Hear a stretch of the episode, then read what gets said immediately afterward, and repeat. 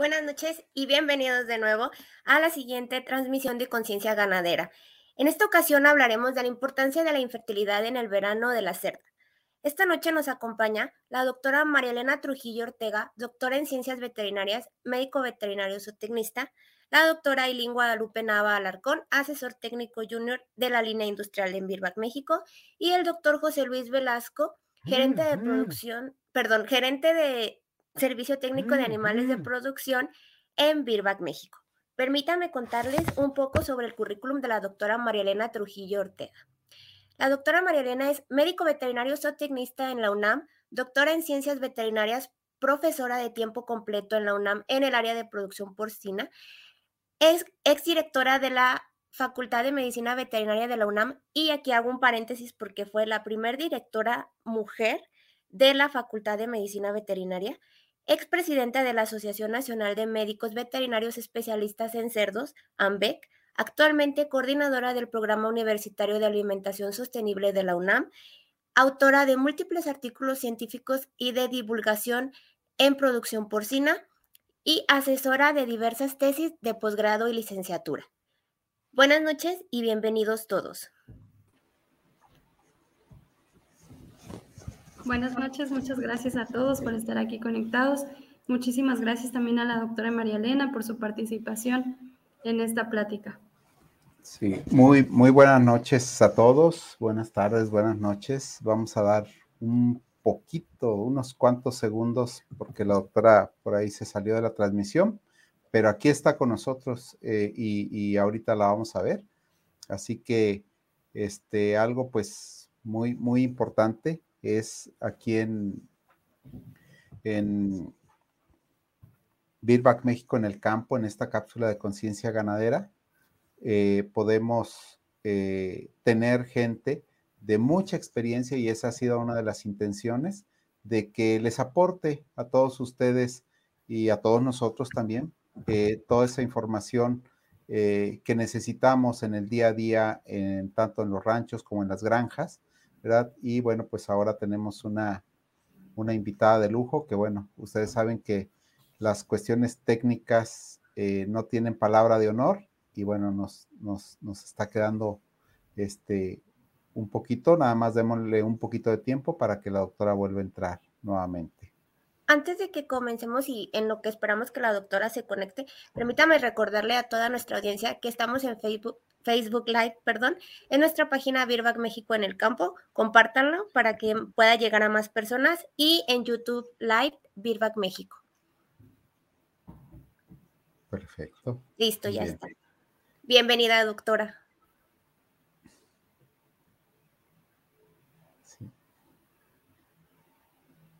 No, no le escuchamos, doctora. No, su micrófono. No escuchamos su micrófono. Sí.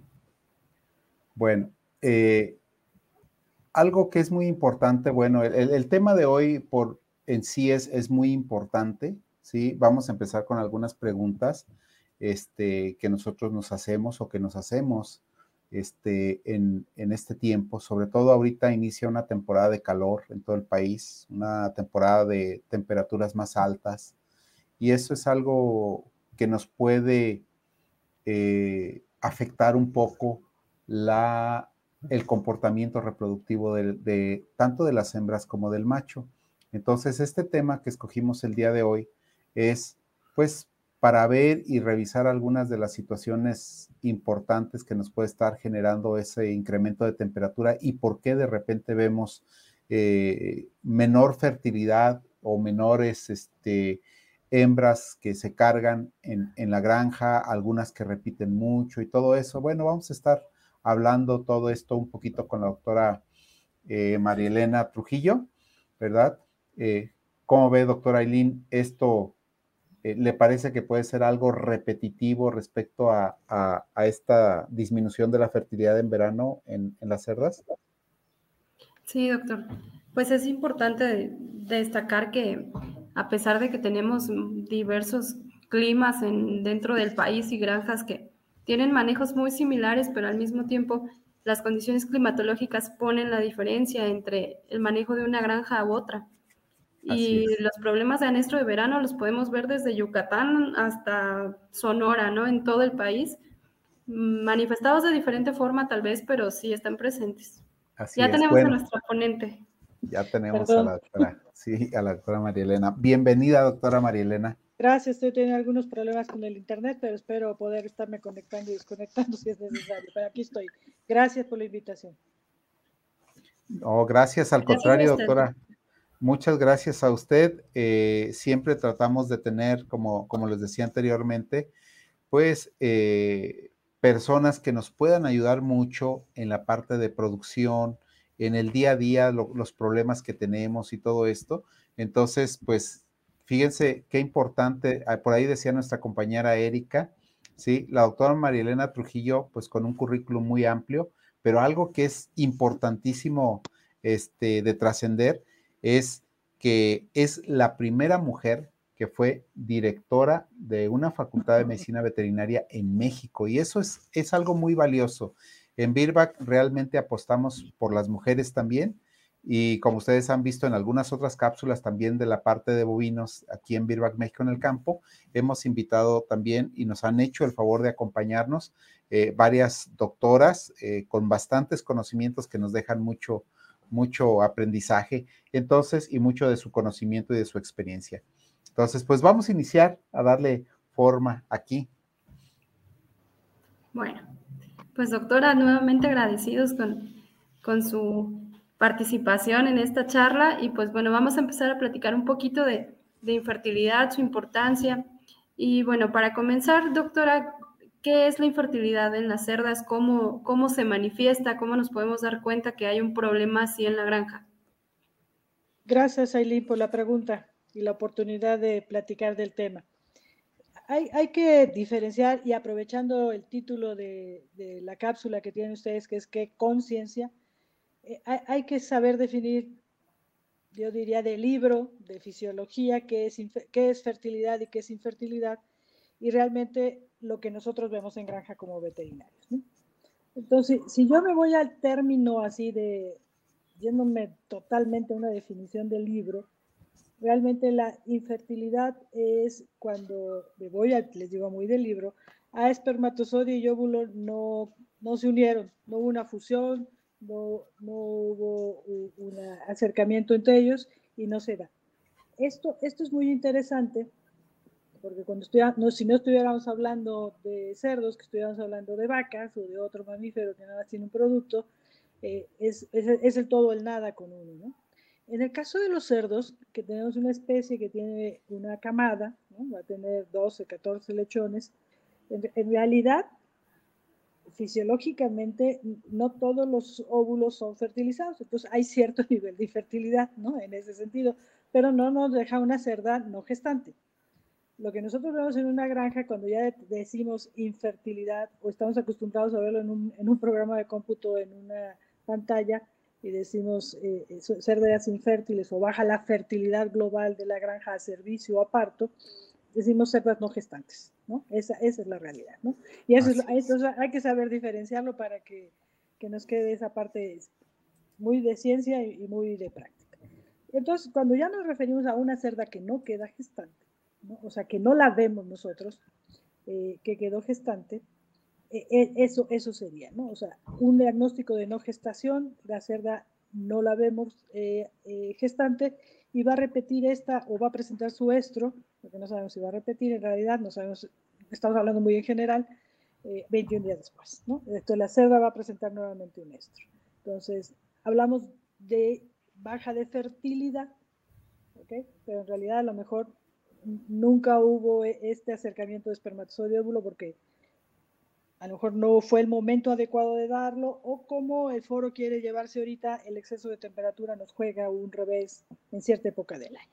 ¿no? Entonces, esto, esto es importante de definir de manera práctica y de manera teórica el, el evento. ¿no? Esto, esto, es importante. ¿no? Eh, al fin y al cabo, lo que nos interesa es la práctica y lo que queremos tratar el día de hoy es cerdas que sus días de no gestante se abren y esto nos va a costar mucho dinero en la granja, eh, muchos problemas, deslotificación costos de alimentación diario y ocupación de instalaciones, ¿no? Y, posible, y posibles tratamientos, que sé que los vamos a platicar durante la charla. ¿no? Entonces, esto es lo importante. ¿no? Perfecto. y, y, decía Aileen, ¿cómo se detecta en la granja? Y bueno, yo pienso, pues, lo que más ve la gente, ¿no? Normalmente, bueno, pues qué número de cerdas servimos, por ejemplo, les dimos, este, bien sea monta o inseminamos, cuántas cerdas gestantes quedaron y en este caso, pues hablamos de, tasa de gestación, ¿no? Como, como comenta la doctora. Eh, también qué porcentaje de cerdas repitieron, eh, es decir, presentaron de nuevo celo porque, como bien dice la doctora, no quedaron gestantes, no fueron inseminadas, pero no se dio esa esa fecundación entre óvulo y espermatozoide, cuántas de esas cerdas posiblemente o aparentemente quedaron gestantes y después se diagnosticaron como vacías. Y como dice algo muy importante, pues es que esa tasa de partos que es hasta el final, ¿no? O sea, cuando nosotros nos damos cuenta que, que puede disminuir este, importantemente y, y, bueno, nosotros la llamamos de manera general y como bien dice la doctora, estuvo muy bien que hiciera esa, esa este, diferenciación, ¿no? Infertilidad simplemente es que no se da, no se encuentran y no hay fecundación. Pero lo que normalmente llamamos en el campo es sobre todo disminución de la fertilidad, doctora, ¿verdad? Exacto. De manera práctica, ¿no? Sí, exactamente, José Luis, qué bueno que, lo recalcas. Eh, es, esta parte es importante, ¿no?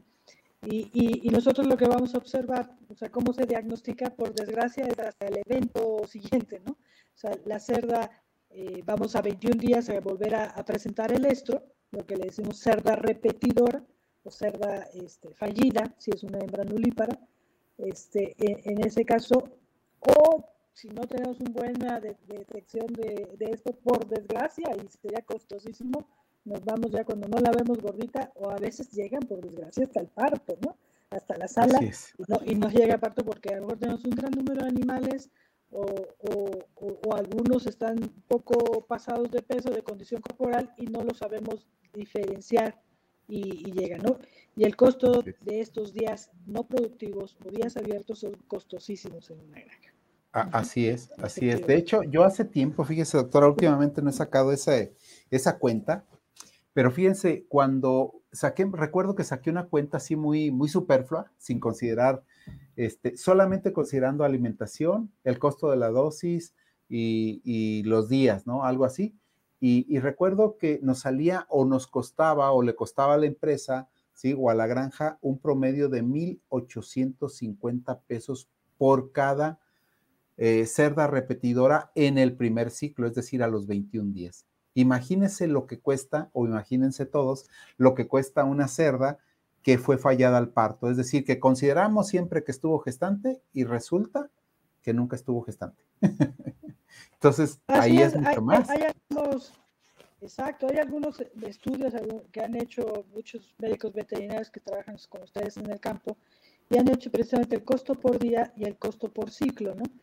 Hay que, hay que recordar que la producción ahorita que se está tratando de manejar por kilos de cerda producido, pues nos llevan precisamente a un costo de lo, de lo que llamamos una, una economía circular, ¿no? Y que tenemos que ver todos estos eventos, ¿no? Un día me demostraría que mi promedio de partos por hembra al año disminuye, me disminuye eh, en relación el, el tamaño de la camada potencial, cuando nosotros deberíamos de tener alrededor de lechones destetados o paridos, donde se le quieran mantener ustedes, este, por hembra al año.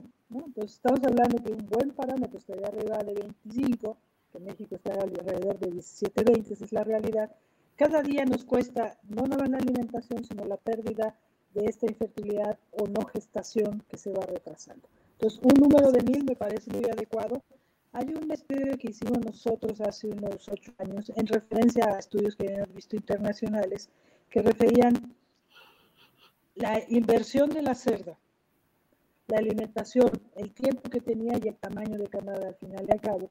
Y nos decía, si yo decidía un parámetro importante que hay que mencionar es el desecho de las cerdas, porque se desespera uno y quiere eh, hacerle toma una decisión, a veces apresurada y a veces no, esa es la realidad. ¿Y cuántas hembras de estas en su primer parto no se pagaban? precisamente por estos tipos de infertilidad y, y, que le poníamos y entonces decía, me va a dar, así hicimos el estudio desde granjitas de 8 lechones hasta 14, y entonces esa cerda de 8 lechones no se iba a pagar su inversión de compra, alimentación, manejo, todo lo que tienen que darle en los primeros dos partos. Pues una decisión de desecho y una pérdida impresionante. Mil pesos era poco y depende de la genética que tuviera uno. Entonces, un diagnóstico adecuado que, como Eileen nos dice, ¿no? y, me, refiero a la pregunta, un momento adecuado de diagnóstico, 21 días es mil, mil y tantos pesos que nos mencionamos de ¿sí? Eh, en ese ciclo, por hembra. Pero si lo vamos multiplicando, puede sacar de balance una granja, ¿no? Entonces, entre más rápido lo detectemos, es, es importante. ¿no? Sí, Pero generalmente es el retorno al estro de la cerda, ¿sí? O, acuérdense que se manejan en los programas de cómputo, manejan dos fertilidades. Uno es a repetición y otro es a, tasa de aparición. Así es, así es. La tasa de aparición a veces nos engaña en la, en la computadora porque uno repite, las, vamos a dar su inseminación artificial nuevamente o su servicio y la vamos a dejar gestante. Entonces, tarde o temprano va a parir esa cerda. Entonces, a veces en, los programas de computación sale un poquito más alto ese valor, pero en realidad tardó más tiempo, cuando menos 21 días más, y entonces el costo eh, eh, se, eleva. se eleva, exacto, se eleva, ¿no? Entonces, eh, hay costos de infertilidad baratas y unos que son este, escandalosos, ¿no? Prohibitivos, ¿no? sí. Fíjese, doctora, que hay algo que yo hago, este, recalco bastante porque a veces perdemos un poquito la atención respecto a que incluso nuestro tema se llama, este, va dirigido, eh, por decir, a la influencia que tiene la alta temperatura o el verano o, estas altas temperaturas de verano sobre la fertilidad de la cerda. Eh, pero también hay algo muy importante, esta misma temperatura eh, elevada nos afecta también al semen, el semental, al macho, ¿no? Entonces, eh, recordemos siempre que hay un 50% de responsabilidad del macho para que haya una buena fertilidad, ¿sí? O de los machos, o de las dosis de semen en este caso, ¿no? Ya cuando eh, hay granjas que no tienen prácticamente machos y que solamente compran dosis de, de, semen. Entonces, es algo muy importante, pero que no solamente afecta a la hembra, pero también afecta al macho, aunque nuestro foco va a ser eh, ahorita la, hembra prácticamente, ¿verdad? Así es, qué bueno que lo mencionas, ¿no? En el caso, en el caso de la hembra hay que verlo, ¿no? O sea, no es una especie estacional, pero sí es una especie que se altera por la temperatura. Eso, eso es importante. Y la temperatura para, ideal para una cerda es abajo de 25 grados. Esa es la realidad. Y ahorita varios de, de, nosotros estamos arriba de 30 o, más de 45 en algunas zonas. ¿no? Y entonces el efecto que va, va hacia la cerdería, una sí es la temperatura, pero sin embargo la cerda sigue ciclando, es, es bien noble la fisiología, el metabolismo de la cerda y sigue ciclando el animalito. ¿sí? Sin embargo, sí, sí no es lo mismo la temperatura y hay que ver que sí puede quedar fertilizada, o sea, sí funcionó bien el macho, sí funcionó bien la hembra, sin embargo, en este periodo primario del primer tercio de la gestación, que es en el que estaríamos viendo a esta cerda repetidora, eh, ella, el exceso de temperatura, cuando ya fertilizados van llegando los, los eh, blastocistos al útero, la temperatura arriba de 25 grados puede matar a algunos. entonces eh, ahí se vemos la reabsorción embrionaria. ¿no? Y, y, entonces cuando ya llegan estos primeros 15 días de gestación se pierden y la cerda va, ahora ya no a los 21 días, a presentar este retorno al estro, sino es irregular. Irregular, así es. No falló, no falló el macho, no falló la hembra, pero la temperatura sí estaba ahí. Y entonces esta hembrita va a presentar su retorno al estro, no a los 21 días, sino cualquier número arriba del 21 hasta el 35 lo consideraríamos una cerda fallida por la temperatura o otros factores, obviamente, pero estamos hablando de la temperatura ahorita, ¿no? Y en el macho, aunque no es el tema, efectivamente, ¿no? Tenemos ese efecto también de baja de concentración espermática y también algo en las dosis. A no tenemos a los machos ahí, pero el traslado de, los, de las dosis seminales de un lugar a otro en la misma granja o de la compra de una de posta al lugar también tiene sus horas de temperatura en, el transporte y también afecta esta concentración y esta viabilidad de ambos en este caso. Efectivamente, efectivamente, doctora. Sí es muy importante cuidar la temperatura de las dosis seminales, pues para que no sufran esta, esta problemática, ¿no? Que, que, nos pueden afectar eh, en sí la, la, la, fertilidad. Inclusive también en los machos se, se llega a ver este efecto del exceso de la temperatura hasta en las cuarentenas, donde los machos checadores están estimulando a las hembras y a veces se opta hasta por checar celos muy temprano y muy tarde porque disminuye la libido de los sementales cuando hay más calor o en las horas de mayor calor. Claro, siempre les decimos, ¿no? Cuando están ustedes en entrenamiento, les decimos eso, ¿no? Eh, lo más temprano posible y lo más tarde posible, ¿no? Que se haga todos los manejos para cuidar a los animalitos y cuidar a, los trabajadores, eso me queda claro, ¿no? Y en Sonora, yo me acuerdo hace años, empezamos a ver esto y, ya, y la cerda, otro efecto que tiene es que deja de comer, ¿no? Los animales dejan de comer. Eso nos pasa cuando nosotros vamos a la playa o hace mucho calor y eso, eso nos, nos pasa muy, muy claramente, ¿no? Y, toma uno más líquidos, pero deja de comer. El, bajar de comer de la cerda o del, macho, obviamente le va a dar una jugada difícil eh, en ese sentido, ¿no? Y se empiezan a cambiar los sistemas de alimentación, precisamente tratándolos de llevar a que coman durante la noche, ¿no? O en horas más tardías, lo cual modifica todo el sistema de alimentación y productivo en la granja. No es fácil hacer este tipo de manejos, o engañar a la cerda con, azúcar, que era lo que estábamos haciendo en, Sinaloa y en Sonora, este, y, y decíamos, pero tampoco le exageren, ¿no? Con el azúcar, y, este, y, que la cerda vaya y coma algo precisamente para disminuir ese efecto, ¿no? Así es. Bueno, doctora, y bueno, afortunadamente en la porcicultura todo es medible y también podemos tener en base a, los registros, a los nuevos softwares que hay ya de, manejo de las granjas, pues podemos detectar todas estas situaciones. Pero, ¿cuáles son las causas principales de infertilidad? Em, o de baja de la fertilidad, ¿no? Sí, de disminución o de baja de, la fertilidad. De alteración en cuestión del verano. Ajá, eh, hay que ver una, una, cuestión interesante, ¿no? Bueno, podemos tener las infecciosas y las no infecciosas, eso, eso es importante. Me voy a enfocar definitivamente a, las no infecciosas porque estamos hablando de temperatura. En la parte zootécnica del manejo de, una, de una posta de, con animales, la temperatura nos juega un, papel importante. Arriba de 25 grados, o se hablaba de una diferencia de 5 grados de temperatura eh, durante el día, este, que eso lo tenemos todos los días. Entonces es un animal que se tiene que ir aclimatando en, ese sentido. Entonces es una, una de las causas. Ahora, yo decía que la cerda deja de comer.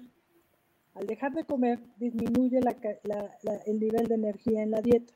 Y los nutriólogos nos dicen ahí, ¿no? tratan de ellos de hacer eh, más concentrado el alimento, ¿no? Para que coman menos, pero que tengan la dieta. Al disminuir la cantidad de energía en la dieta, eh, hay que recordar un poquito la, fisiología o el metabolismo de los animales y en este caso, al disminuir la energía, viene un factor interesante, muy interesante en la cerda, porque disminuye la tasa de ovulación de la cerda. Entonces, el tamaño de la camada, podemos tener hembras, ahora, ahora me voy al otro lado, podríamos tener hembras que sí quedan gestantes, pero que tienen un tamaño de camada reducido y esto fue el efecto de la temperatura por el defecto de la, de la tasa de ovulación. Y entonces, a lo mejor a veces sale más costoso que la cerda si se quede gestante, ¿eh? que sí mantenga la gestación, porque disminuye el tamaño de la camada y no me va a dar el costo-beneficio de haberla mantenido toda la gestación. Entonces, y esto es el efecto de la disminución de la energía, de la disminución de la tasa de ovulación o de la muerte embrionaria que se da precisamente por el exceso de energía. Y la cerda queda gestante y ya no estamos hablando de infertilidad, por desgracia. ¿sí? Y entonces se mantiene gestante, pero llega el parto y ups, sorpresa, somos bien poquitos, ¿no? Y entonces el costo de producción se, se aumenta tremendamente, ¿no? hablando de temperatura y alimentación que se ven afectados con, con, con este punto, ¿no?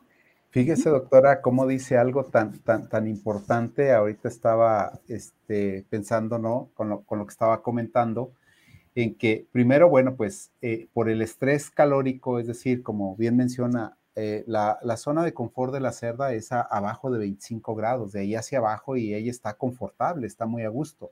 Pero esas temperaturas hacia arriba, o como dice bien usted, 5 grados por arriba de la temperatura promedio de la cerda, este, bueno, ¿qué sucede? Pues automáticamente empieza la disminución de consumo de alimento. Pero si a eso le agregamos además que actualmente hay cerdas más magras y, y más prolíficas, pues por lo tanto empieza a haber una alteración hormonal, alteraciones negativas en el desarrollo folicular y, producción de LH, por ejemplo, y dice, bueno, pues no hay una ovulación completa, a lo mejor hay pocos óvulos que se fecundaron, y bueno, pues eso nos empieza a generar una problemática importante, ¿no, doctora? Exactamente. Eh, hay que ver el, animal, ¿no? El, animal en los últimos 40 años, ¿no? Eh, ha, evolucionado, ha cambiado, ha tenido. Cuando, cuando empezamos con los sistemas de, a crecer los sistemas eh, de producción, la cerda que nosotros teníamos tenía precisamente un nivel de grasa, ¿no? Y este nivel de grasa, bien dices tú, nos da un potencial a ciertas concentraciones de, de, hormonas que, que, le hacía ser un animal bien, un bien, un animal confortable con él, ¿no?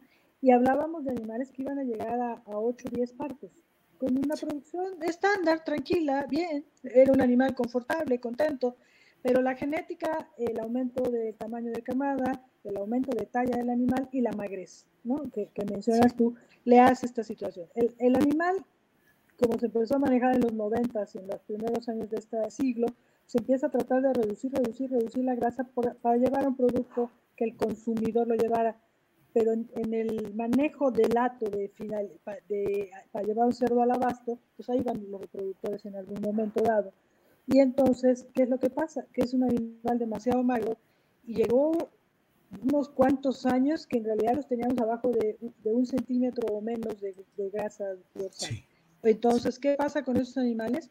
Empieza a provocar precisamente que el siguiente ciclo de la hembra se abra porque la hembra está muy baja de peso y muy baja de condición.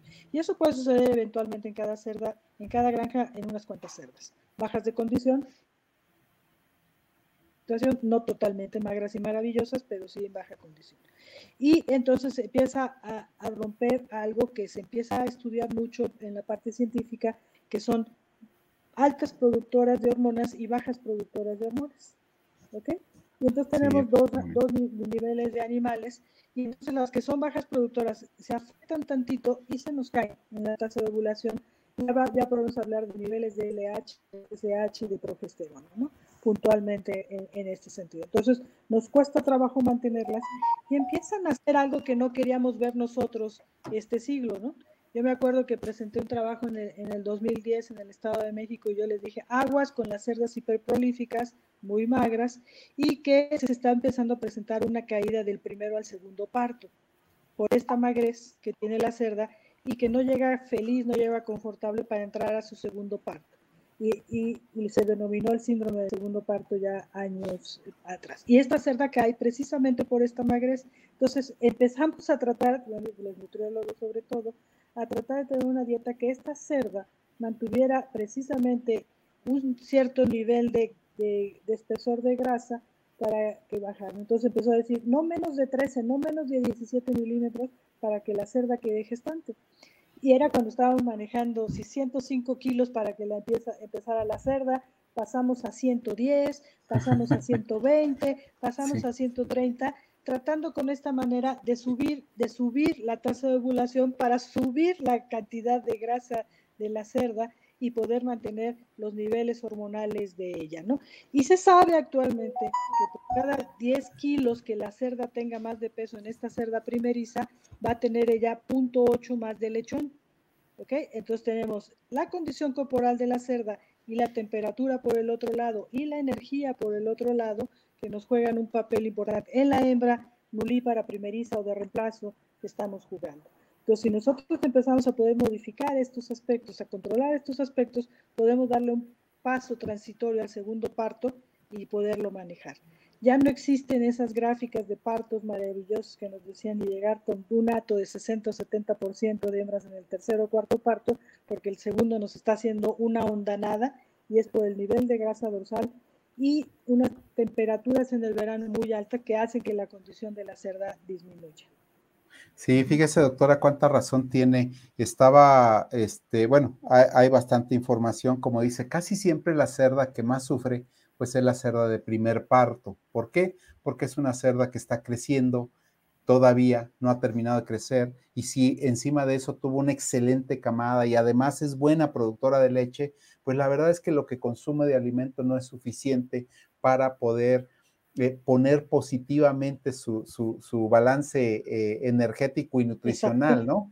Entonces, pues esas cerditas casi siempre son las que van a, generarnos un, un problema, primero, de que, bueno, se adelgazan demasiado, pierden mucha condición, eh, no tienen prácticamente grasa. ¿Y qué sucede? Que el intervalo del destete al cerdo, el tiempo, de, perdón, al celo, del tiempo del destete al celo se va a abrir, se va a hacer mucho más, tiempo, más, largo y entonces vamos a pensar que esa cerda empieza a tener problemas, ¿no? Por eso es tan importante eh, tratar de apoyar, ¿no? A, esas cerdas que eh, durante la lactancia y evitar que esas cerdas este, dejen de comer o tratar de ayudarlas a que coman lo más posible, pues para evitar toda esta problemática, ¿no? Ah, efectivamente. No, eh, estamos hablando entonces primero de la hembra primeriza, que tendríamos llevarla, como decimos, a un peso de 130, 140, 150 kilos para su primer servicio, tratar de llevarla adecuadamente, que no coma en exceso durante la gestación, para que sí coma durante la lactancia y evitar que esos 35 kilos que más o menos va a bajar de peso durante la lactancia no los baje en condición corporal, sino en la fisiología propia de la lactancia y de su cuerpo, de, su cuerpo abdominal, no de su cuerpo físico. Y, llevarla a eso. Si estas cerditas sumadas a ello son las que nos van a parir eh, precisamente en marzo, abril, mayo, que es cuando empieza a subir la temperatura en nuestro país, y ella naturalmente por el exceso de temperatura va a dejar de comer, ¿sí? Entonces no viene bien la situación. Hubo recomendaciones inclusive que no son eh, bien vistas económicamente de dejar pasar el estro de la cerda, estas cerdas, para que mantuvieran una condición mejor, ¿no? Entonces era mejor dejar esos 21 días que ya sabíamos que iban a ser problemáticos y de una manera controlada hormonalmente que, y dejarlas pasar, ¿no? Entonces, hay quien sí hace esto cuando la condición corporal de la cerda es bajita y mejor la protejo y seguro va a llegar con una buena tasa de ovulación, la dejo que, confortablemente y llega. Pero estos 21 días, pues bueno, tú me decías ahorita más de mil pesos, tendríamos que ver si lo puede soportar o no lo puede soportar una, una, explotación y mejor cuidar la alimentación durante la lactancia para que no baje de condición. así es, así es, efectivamente. Oye, en este punto también podemos pensar de, que tal vez la, que esté dando mal resultado sea la hembra, ¿no? Hablando de primeriza o de multípara. Y en realidad también son los manejos y, la estación propia del año y, en realidad sí todo lo que hacemos para manejar tanto a la hembra primeriza como a la multípara, ¿no? Que sí claramente tienen sus diferencias en cuestión de estimulación y manejos entre una u otra. Eh, claro, tenemos una, una, condición muy diferente, ¿no? Hay que, hay que diferenciar otro punto, ¿no? Cuando entra, entran las, las cerditas a una granja, y también hay que diferenciarlos en estos programas de cómputo que nos dan, saber lo que es una cerda fallida y una cerda repetidora. Cuando estamos hablando del manejo de la hembra primeriza, o de la hembra para la que no ha tenido ningún parto, esta cerda llega de, un, de una situación muy diferente, de una alimentación que a lo mejor la traía a libre acceso, para llegar precisamente al peso. Entonces la, trae ahí. Y eh, hay cerdas, como hay mamíferos de todas las especies, que, que van a ser infértiles. ¿no? O sea, que, que haga lo que haga uno, van a ser infértiles. Y entonces estas cerditas son las fallidas, ¿ok? Estas cerditas fallidas se manejan en las casas genéticas con un porcentaje que ya lo saben que va a suceder. Es, es natural en, en, los mamíferos de cualquier especie que sucede esto, ¿no? Y se puede manejar entre se hablaba de un 20% y ahora, gracias al gran manejo que tienen las casas genéticas, se habla de un 10% de cerdas fallidas. Cuando llegan ya a la granja, estas cerdas no van a presentar nunca su estro. Háganle lo que le hagan, ¿no? Hormonalmente le quieras hacer, no llegan a la pubertad o es muy secreta esa, esa, esa pubertad y es muy difícil para el trabajador detectarla. Entonces, esta, esta hay que tenerla muy clara. Y la infertilidad que manejamos nosotros como cerda, que sí pudo haber quedado gestante, que sí lo perdió por el exceso de temperatura, o que perdió la tasa de ovulación muy, muy pobre de esa hembra primeriza, hay que saberla diferenciar con los días a retorno después de esta inseminación que se le dio. Esto, esto es importante diferenciarlo. ¿no? Y entonces en ese manejo a esa hembrita. ¿Por qué tiene a veces, como José Luis mencionaba, una hembra de primer parto nos puede dar 12, 14, 16 lechones y en el segundo se cae? ¿sí? Precisamente por el manejo de la alimentación que teníamos nosotros en esta hembra, el manejo que, que Aileen me quiere llevar, eh, precisamente en el manejo de, a lo mejor comió mucho en la gestación, no come en la lactancia, baja mucho su condición y baja más de 35 kilos, algunos dejan a bajar más, y entonces estos días abiertos se nos dan naturalmente en la hembra primeriza, se vuelve improductiva. Aunado a otras problemáticas que hemos tenido en los últimos, déjenme decir, 14 para acá, que dio, llegó diarrea epidémica al país. Y, aprendimos a manejar otro tipo de cosas. A ver, nos llegó diarrea epidémica y se nos mueren los lechones. Y entonces las consideramos a las cerdas improductivas. Y era el momento, ¿por qué no?, de renovar en las granjas y, entonces incrementan el desecho de las hembras y metieron muchísimas primerizas, ¿sí? Con lo cual cambian obviamente la inmunidad de ato para otras enfermedades y se empezó a ver parvovirus, pero también baja la, la, productividad, bueno, sube la productividad momentánea porque llegaban estas cerdas ese primer parto, pero llenen los segundos partos con el síndrome de segundo parto. Entonces, algo que a mí me preocupaba mucho y me sigue preocupando que cuando tenemos diarrea epidémica, pues ya que se quedó sin lechones, pues hay que desechar, hay que aprovechar y desechamos a, las cerdas, pero desestabilizan a la cerda y a la producción en la granja, inmunológicamente entra más parvovirus, ¿ok? Bueno, PIR se desata, y el problema del manejo de primer parto, segundo parto de nuestras cerditas, que no lo aprendemos todavía, nos da este problema de infertilidad en las hembras. Sí, es importante metiendo ya enfermedades, ¿no? Sí, sí, sí. Y fíjese, hablando, yo, bueno, yo sigo con la, parte de, del qué tan importante es el consumo de alimento en la lactancia. Este, pero hay, ah, hay otro factor que a veces ni siquiera lo relacionamos mucho con una disminución del consumo de alimento eh, y que es a veces a todas aquellas cerdas que tienen problemas de patas. Tienen problemas, tienen dolor, de, tienen mucho dolor y por lo tanto no comen. ¿Y dónde es donde se manifiesta mucho más? Pues en lugares donde prácticamente están estáticas, ¿verdad? Y donde se siguen lesionando en algunas ocasiones. Y si no cuidamos esos aspectos de la del problemas de patas en las cerdas, pues nos pueden generar todavía aún más este, o agravar la situación de poco o bajo consumo de alimento, ¿no? Con las consecuencias que ya estamos eh, comentando aquí, ¿no? De efectos endocrinos, de, de, que no ovulan correctamente o de que se este, va a abrir este, mucho el intervalo del destete al celo y todo esto, y bueno, una disminución, una disminución de la, de la, de la fertilidad, un incremento de repeticiones y todo esto, ¿no? Entonces creo que es, que es algo este, que debemos de considerar también porque son... Pero, que interesante, a ver, José Luis, ¿cuánto debería de comer una cerda en la lactancia ahorita, no? Eh, se han hecho muchos prospectivos a esto, ¿no?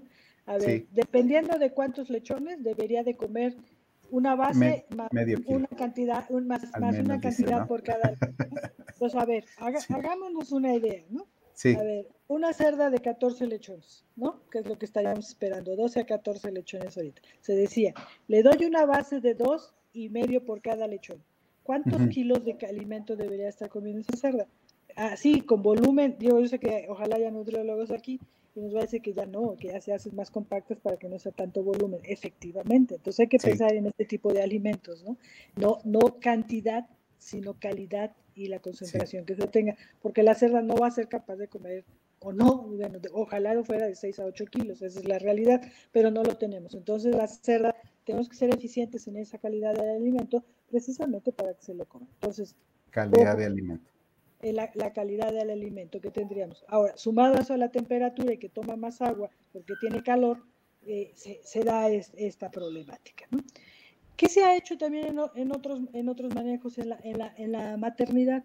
En la maternidad, ahorita a mí me tocó la era de, de destetes parciales, eh, disminuir lo, la, la, lactancia, pero era una, una, situación sanitaria, ¿no? Cuando se sí. llegó a bajar la, la, lactancia hasta 15 días, alguien empezó con lactancias de 15 días, vamos a tener 2.6, 2.7 partos al año. ¡Uy, ya hicimos la maravilla de empresa de esto! La verdad es que las cerdas con tan poco lactancia no pueden mantener una, una situación productiva a largo plazo y, y, y, se caen a cuatro partos, ¿no? En lo único que nos va a dar. Y entonces, pero no se hizo con la idea de hacerlas más, más productivas y tener más número de partos, sino para evitar la contaminación de enfermedades respiratorias en sus hijos, ¿no? Y, y de algunas virales. Y entonces bajó la lactancia para disminuir esto y pasar los animales, los lechones, sus hijos, de, de primer, sitio 1 a sitio 2. Entonces fue una situación sanitaria que se utilizó muchísimo para Audeski y para enfermedades respiratorias. Eh, para eso se estuvo utilizando.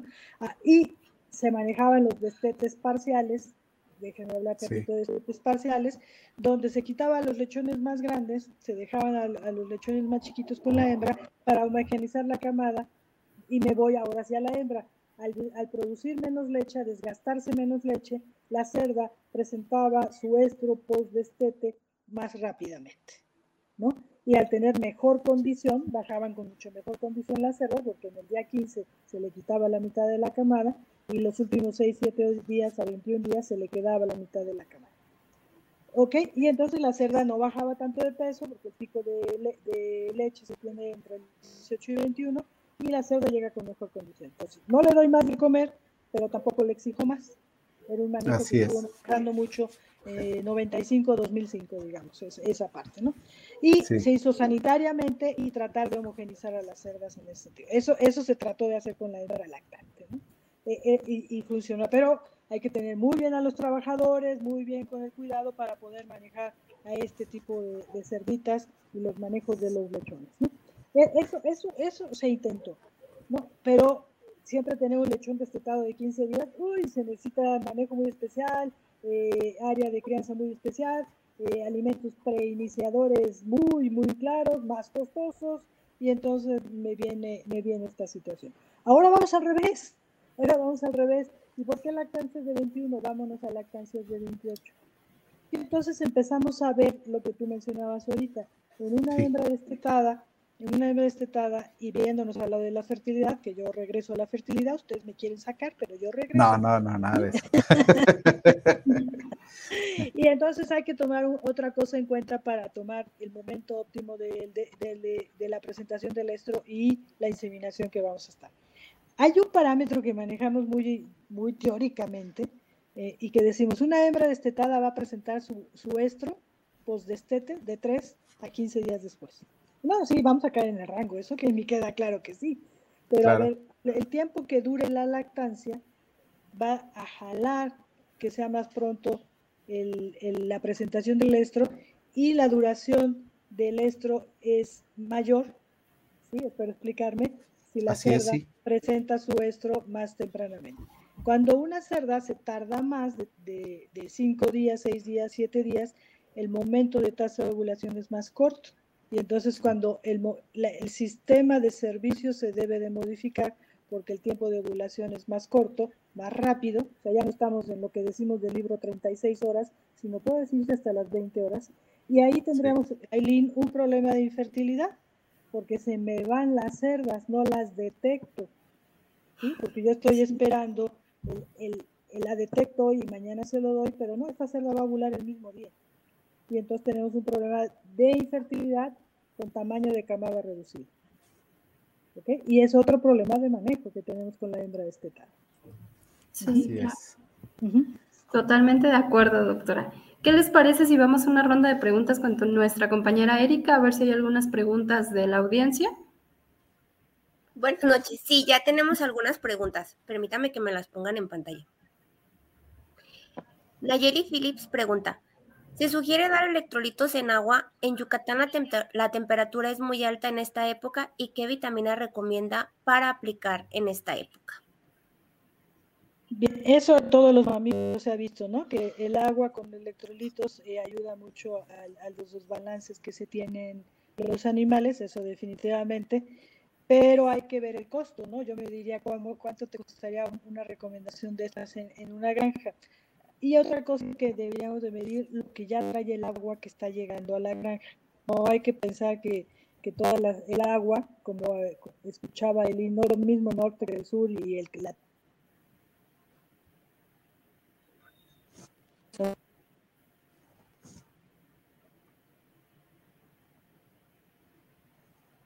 Doctor Velasco, ¿usted alguna recomendación que tenga para dar los electrolitos en agua? O como decía la doctora, dependiendo del costo o lo que ya tenga eh, un análisis previo del, de los minerales que tenga el agua.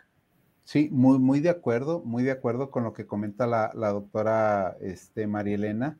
La verdad es que eh, hay algo bien importante, ¿no? Si hay alta temperatura, el, animal va a eliminar mayor cantidad de agua, va, va, este, va a, perder mayor cantidad de líquidos, pero también de electrolitos. Entonces, esta pregunta que nos hacen a Yeli realmente es muy importante porque debemos de eh, compensar esa pérdida, ¿verdad? Dando eh, de preferencia, bueno, si es posible dar electrolitos, es algo que es muy, muy valioso para que la, hembra vuelva a estar eh, en, una buena este, eh, forma de estar respondiendo a esa situación, ¿no? Y respecto a vitaminas, bueno, en lo general eh, tenemos creo que una gran ventaja en el caso de los cerdos o de la producción porcina, en el que afortunadamente los nutriólogos trabajan muy duro en esto, ¿sí?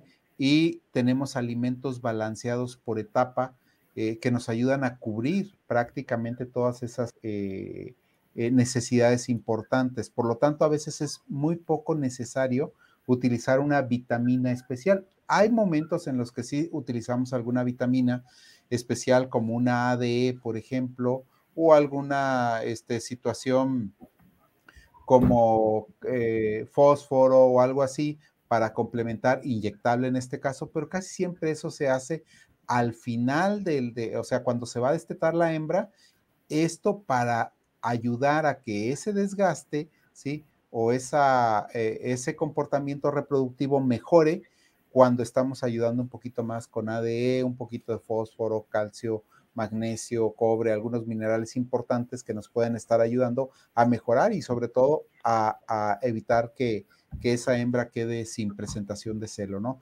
Creo que es, muy importante esa, pregunta y, la verdad es que sí, es, muy real que necesitamos un aporte adicional en muchos de los casos de electrolitos.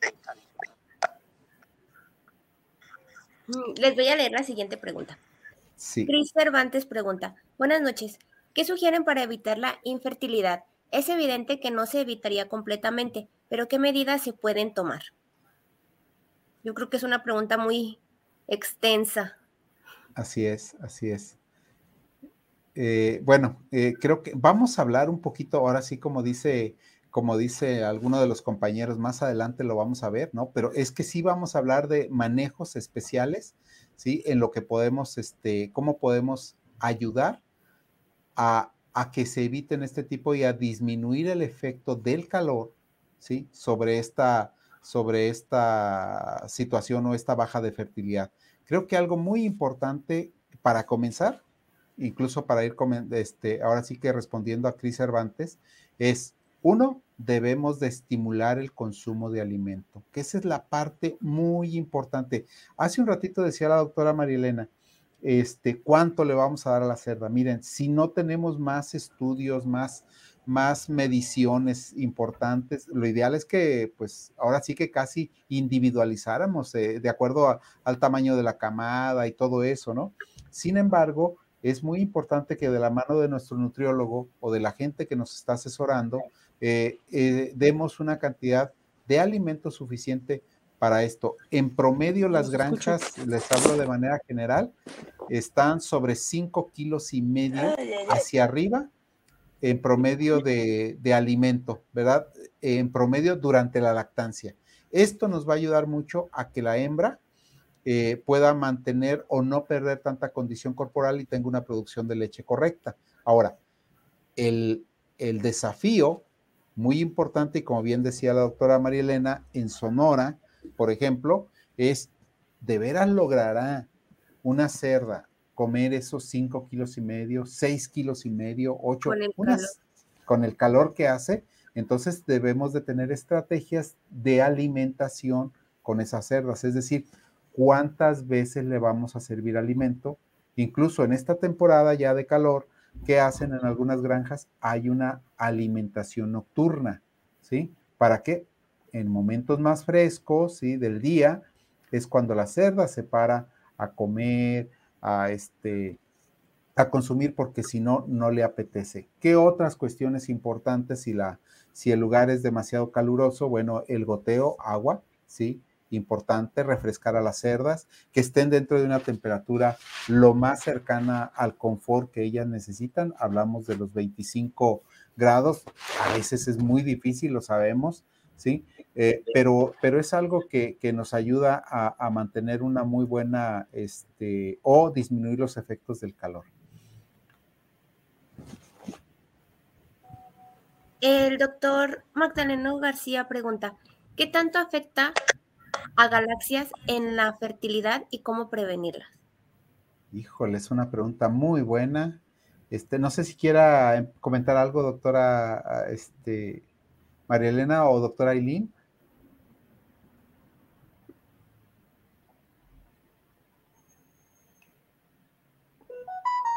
¿O continúo? Sí, creo que sí. Está fallando un poco la conexión. Bueno, muy bien, a galaxia simplemente es que no se está produciendo leche, ¿no? A galáctea. O se llama, a veces es galáctea o a veces disgalactia, es decir, no se produce nada de leche o se produce poca leche, ¿no? Entonces, ¿cómo se, afecta, ¿cómo se afecta la fertilidad? Casi siempre hay una razón importante para que haya falta en la producción de leche. Una puede ser, como bien mencionó la doctora este, al principio una causa infecciosa, es decir, a lo mejor una infección posterior al parto. Aquí la doctora Eileen sabe bastante de las infecciones puerperales y todo eso, ¿sí? Y nos puede de repente incrementar ahí la, la información, pero además cómo prevenirla. Hay otra cuestión muy importante que también tiene que ver con el alimento y es que el alimento no esté muy cargado o idealmente es que no tenga micotoxinas que estén afectando, porque esas a veces no es una causa infecciosa, nos está generando un problema este, de producción de leche, ¿no? Y, a veces estamos buscando y meten antibióticos y todo, y resulta que no, aparentemente no responde la cerda, y pues la situación es que es que es rica en micotoxinas a veces el alimento, ¿no? Doctora Aileen, ¿algo que quiera agregar? Yo, yo, ¿me escuchan? ¿Me escuchan? Ah, sí, sí, doctora. Ah, bienvenida, doctora. A ver, esto de la agaláctea. A, ver, ¿hay agaláctea fisiológica eh, o, o, inducida? Ya hablábamos de la diarrea epidémica o de uh transmisible o de cualquier cosa. A ver, que yo de, que, que la, que la cerdita se quede sin lechones, simplemente, ¿no? O sea, ya no sí. la, causa así, ¿no? Entonces, ¿qué va a pasar con una cerdita que, que pierda los lechones y entonces pierde, pierde la lactancia? Entonces, esa, esa sería. La cerda estaba lista, estaba todo bien, pero se le murieron sus lechones y deja de lactar, deja, deja de ser amamantada. Esta, esta cerdita, el momento que deja de ser amamantada, este, es, déjenme como decirles, como que eh, los ovarios están por su lado y el útero está por su lado y la, y la glándula está por su lado, ¿no? Así, así, así, así sucede de esta forma, ¿no? Entonces, si una cerda por cualquier causa eh, infecciosa o no infecciosa se queda sin lactar, así, esa sería, este, la cerda va a presentar su estro de manera inmediata, ¿sí? O sea, ella, ella, su ovario se va por su lado, ¿sí? O sea, la, la GNRH se va por su lado y la cerda lacta digo, entra en esto. Pensemos casos o pongamos escenarios. Una cerda que la, dejó de amamantar por, por cualquier causa, se le murieron los lechones o tenía poca leche, que sería la galáctea que ustedes mencionaban, y ustedes deciden el destete en ese momento. O se le murieron y no hubo de otra. Una cerda de 15 días de lactancia estuvo amamantando, amamantando, amamantando bien, bien, y entonces estuvieron generando cada, cada ratito que amamantaba eh, oxitocina, y entonces en ese, en ese momento eh, el, el, útero iba, iba bien, iba bien trabajando, ¿no? Todo bien para llegar a la involución uterina y todo iba bien. Esta cerdita eh, de 15 días va a presentar su estro este, 7 días después, 8 días después, y es fértil para quedar gestante, nuevamente. ¿Ok? Esta cerda es fértil. Vámonos a escenarios más dramáticos, diarrea epidémica, se me mueren todos, o la cerda tiene agalactia por alguna cuestión fisiológica, ¿no? O sea, no tiene la suficiente leche.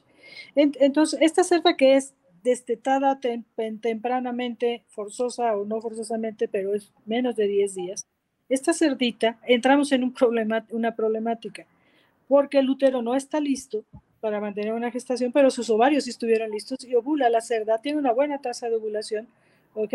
Y la cerda, la cerda, este, va a presentar su estro.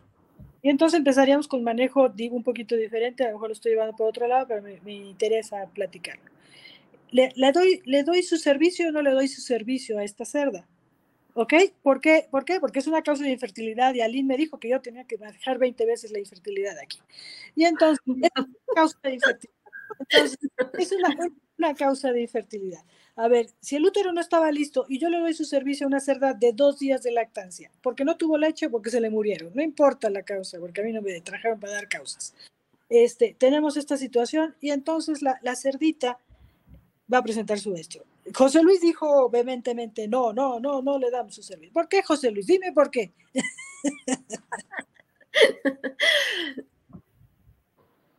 no te escucho yo. Un micrófono, doctor. Perdónenme, lo cerré. Eh, eh, no hay una involución adecuada, esa es la realidad, ¿verdad? Y además recordemos que eh, el, el, parto, aunque sea muy natural y todo, los tejidos quedan inflamados, quedan así. Entonces, por eso necesitamos que haya una recuperación adecuada, ¿sí? Que se eliminen los loquios, todo lo que pudo haber quedado, restos de placenta, quizás hasta algún este, lechoncito por ahí, este, muerto, macerado, momia. Este, necesitamos que eso se elimine correctamente, ¿sí? Y por lo tanto, la hembra, ese útero, esa matriz, no está lista para recibir una nueva gestación. Exacto, exacto. pero sin embargo su ovario sí. Exacto. Y su ovario va a ovular. Entonces, eh, los óvulos van a bajar y si yo le pongo espermatozoides, por cualquier método, este, si no estaba muy inadecuado la situación en el útero, pueden llegar y, dejar fértil a una cerda. Sin embargo, cuando bajen al útero, hay que ver. Acuérdense que cuando la cerda es fertilizada, se tarda cinco días en llegar al útero me fui a un extremo de una cerda de dos, tres días, pero la de, la de 15 sí podía quedar. Pudiera ser. Tarda tres semanas o cuatro semanas en quedar. Depende del hábito de la lactancia, del tamaño de camada, de cuánto lo hicieron y entonces sí podía quedar. Pero una de dos, me fui al extremo, no. Y entonces tendríamos que pensar qué haríamos, ¿no?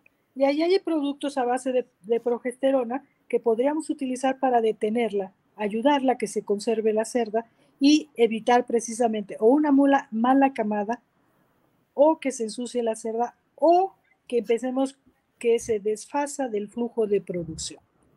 Y entonces podemos empezar a hablar de, otras situaciones. Entonces tenemos a esta cerda de lactancia muy importante en el cuidado si tiene este problema de agalactia o de pérdida de la camada y no es mamamantada. ¿no? Y en ese sentido tenemos que, que cuidar. ¿no? Y entonces e, yo hace rato decía, bueno, se puede asemejar una lactancia. Con prolactina es muy difícil, pero sí con progesterona para que la cerda no entre en estro, ¿ok? Y entonces dejarla cuando debería de estar. Sumado a lo que decíamos, me voy a otro extremo eh, completamente, una cerda de 28 días de lactancia, ¿no? Una cerda de 28 días de lactancia, su estro va a ser más tempranamente, la involución uterina que nos mencionaba José Luis está perfecto, pero en esa hay que tener el cuidado de que todo va a venir más rápido porque ya estaba todo listo. Yo me acuerdo en una granja muy grande de Jalisco, donde yo estuve trabajando y haciendo mis cosas de investigaciones ahí, ustedes la conocen, una granja muy grande, y ahí, ahí estábamos destetando muy tempranamente y también tardíamente. Y las cerdas que manejábamos, cuando yo les decía lo de manejo de destetes temporales o parciales, manejábamos, por ejemplo, cerdas de 28 días con la mitad de la camada y llegaban a presentar estro durante la lactancia alrededor del día 28. Y, y, entonces yo decía, híjole, sí, sí, pero está lactando, está no sé qué. En realidad, otra vez vuelve a ser una desconexión de útero ovario. Me animé a darles inseminación a esas cerdas que estaban en la lactancia arriba de 21 días, repito, y quedaban gestantes. Sí. Inclusive muchas de ellas durante el último día o bajándolas inmediatamente entran en estro. Como dijeron los de los de los de equinos, doctora, aprovechó el calor del potro. Es, es muy buena. Sí, Pues hay que estar checando desde ahí, porque otra causa de infertilidad no de la cerda, sino de mala detección de estros, ¿sí? Se nos puede ir, que yo digo, pues si la acabo de destetar, y entonces yo como trabajador de la granja me estoy esperando mi parámetro mágico que me enseñaron en la universidad de 3 a, a, 15 días, y se me fueron esas cerdas. Y entonces las consideramos como, como cerdas repetidoras o cerdas problema, y en realidad no, lo van a presentar y lo vamos a notar 18 o 21 días después porque lo presentó durante la lactancia. Ojo, se están empezando a ocupar las lactancias de 28 días y hay cerdas que durante la lactancia van a presentar el estro.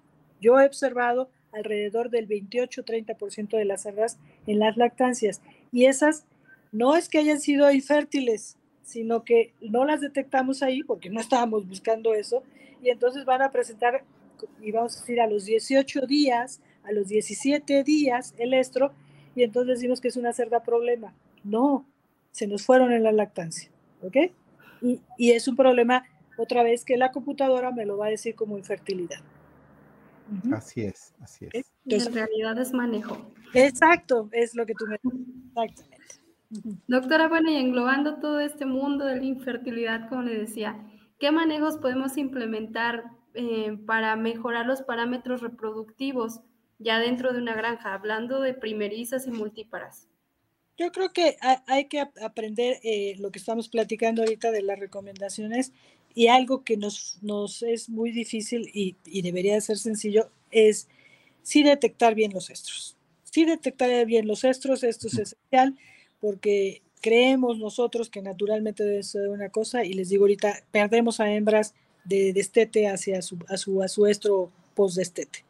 Y eso es muy importante, ¿no? No confiarnos, estar verificando la cerda en lactancias de 28 días, eh, eh, durante del día 23 3 al 25, empezar a checarlas allí y a lo mejor algunas de ellas van a entrar, son receptivas a ello y, las pueden inseminar si no les cambia el flujo de producción. Hay que tener cuidado en eso, ¿no? Eh, sobre todo en estas granjas muy grandes.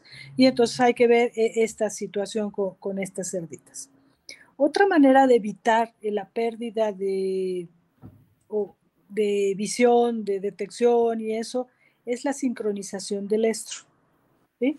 La sincronización del estro. Nos ayuda mucho como trabajadores de, granja eh, establecer esto a, que nos ayuden los productos exógenos para tenerlos unos cuantos días a la semana y no tenerlos durante toda la semana las cerdas presentándose, eh, sean nulíparas o sean multíparas. ¿no? En las multíparas va a ser el manejo, yo los hormonales no los recomiendo en hembras multíparas, pero sí en las hembras primerizas y mantenerlas de esta manera.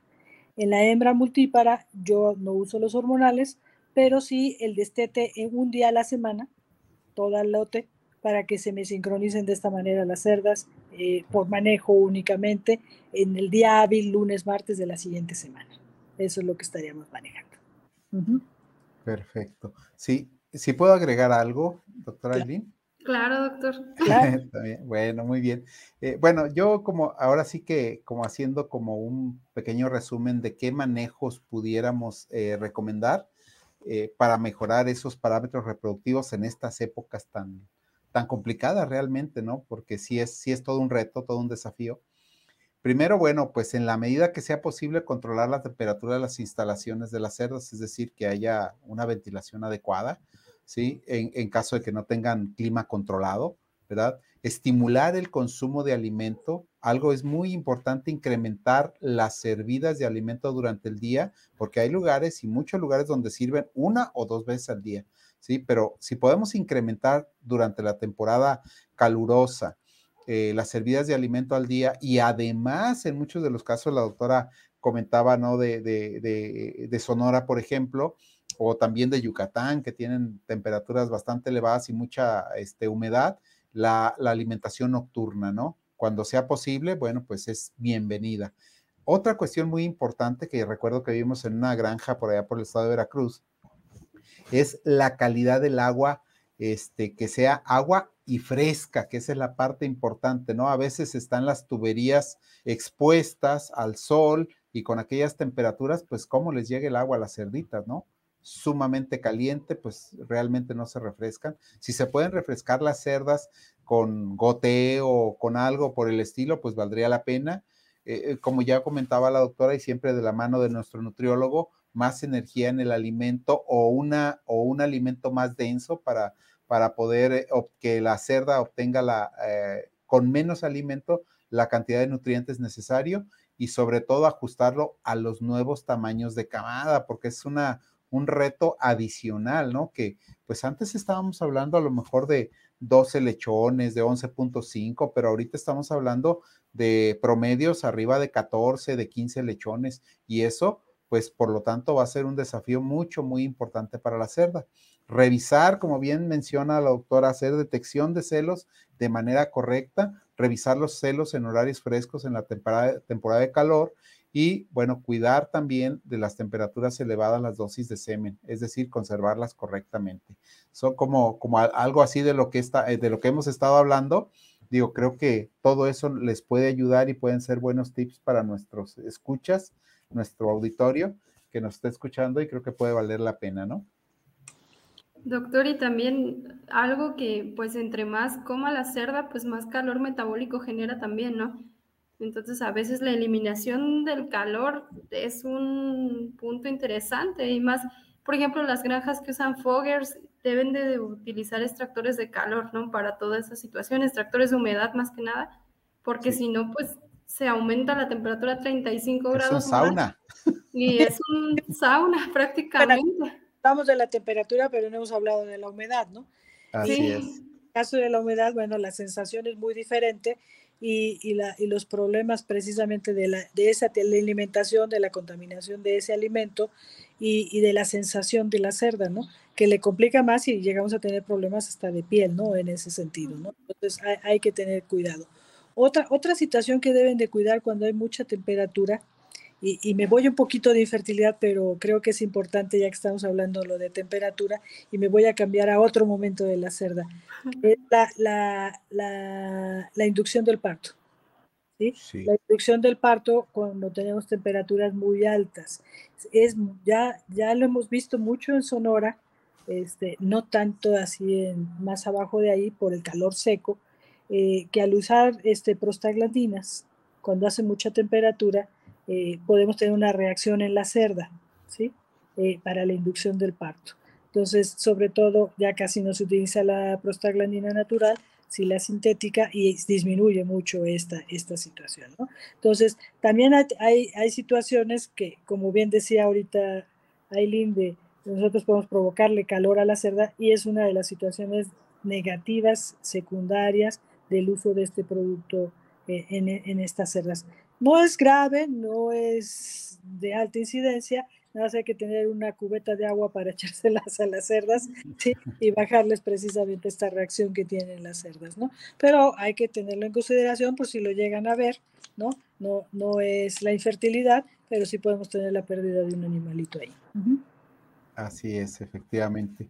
Sí, e, es algo que, que, vale la pena. Y si además a eso le agregamos, como bien mencionaba este Aileen, eh, el tan solo hecho de producir leche es un calor metabólico también, por así llamarlo, incrementa la temperatura propia de la cerda, la producción láctea, ¿no? Entonces, eso pues hace una situación de incomodidad para la cerda y pues genera también pues que consuman menos cantidad de alimento, ¿no? Entonces... Ese es algo importante. que un grado centígrado que suba la cerda y que lo sube simplemente en el hábito del de, amamantamiento, no nada más así, este, obviamente le quita el hambre a la cerda y está sumamente incómoda, ¿no?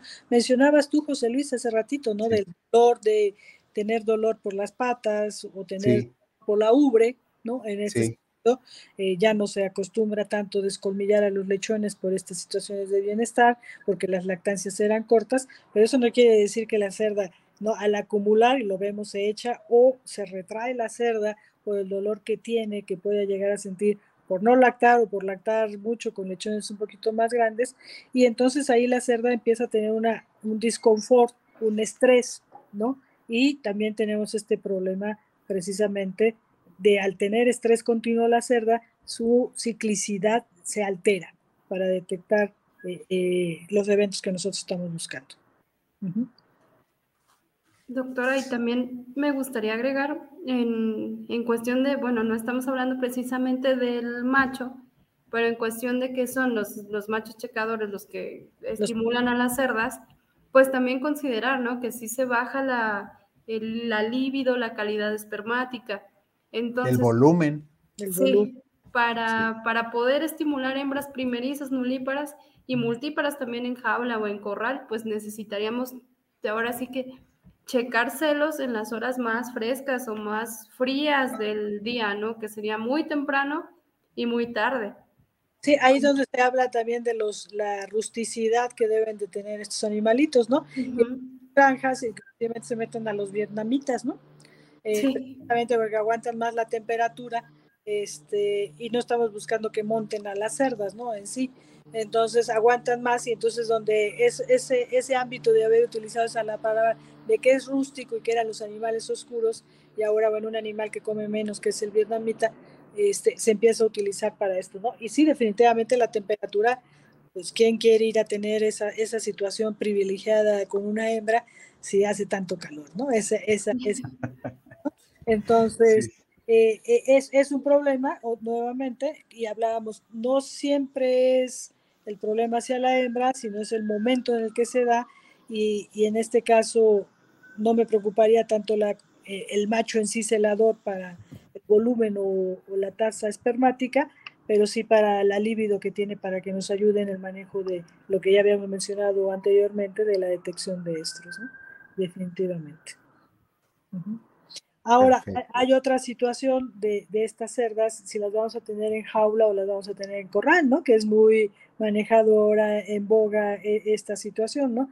Y hay que pensar que la temperatura de la cerda va a cambiar dependiendo de este tipo de instalaciones, ¿no? Cuando la vamos a tener en jaula, la temperatura que ella tiene que, que mantener bajo la alimentación calórica que va a manejar, a tener de cobija a otros animales alrededor de ella durante la gestación, ¿sí? Y durante el servicio, ¿no? Entonces, también esto, esto lo estamos aprendiendo a manejar y las granjas que empiezan a manejar cerdas en, corral completo, obviamente no durante eh, la, lactancia, este, empiezan a tener ciclos más largos y lactancias hasta de 28 días, ¿no?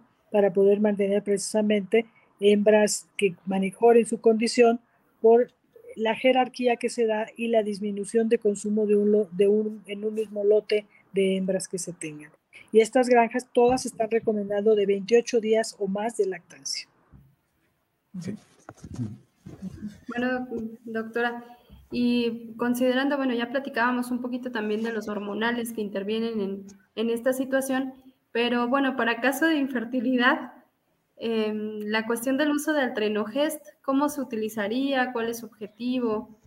¿En ¿Dónde veríamos el resultado de este hormonal en la cerda que, que sufre por infertilidad en verano? hay, hay, que ver una situación. Me voy a ir a lo básico, básico y después vamos suponiendo escenarios.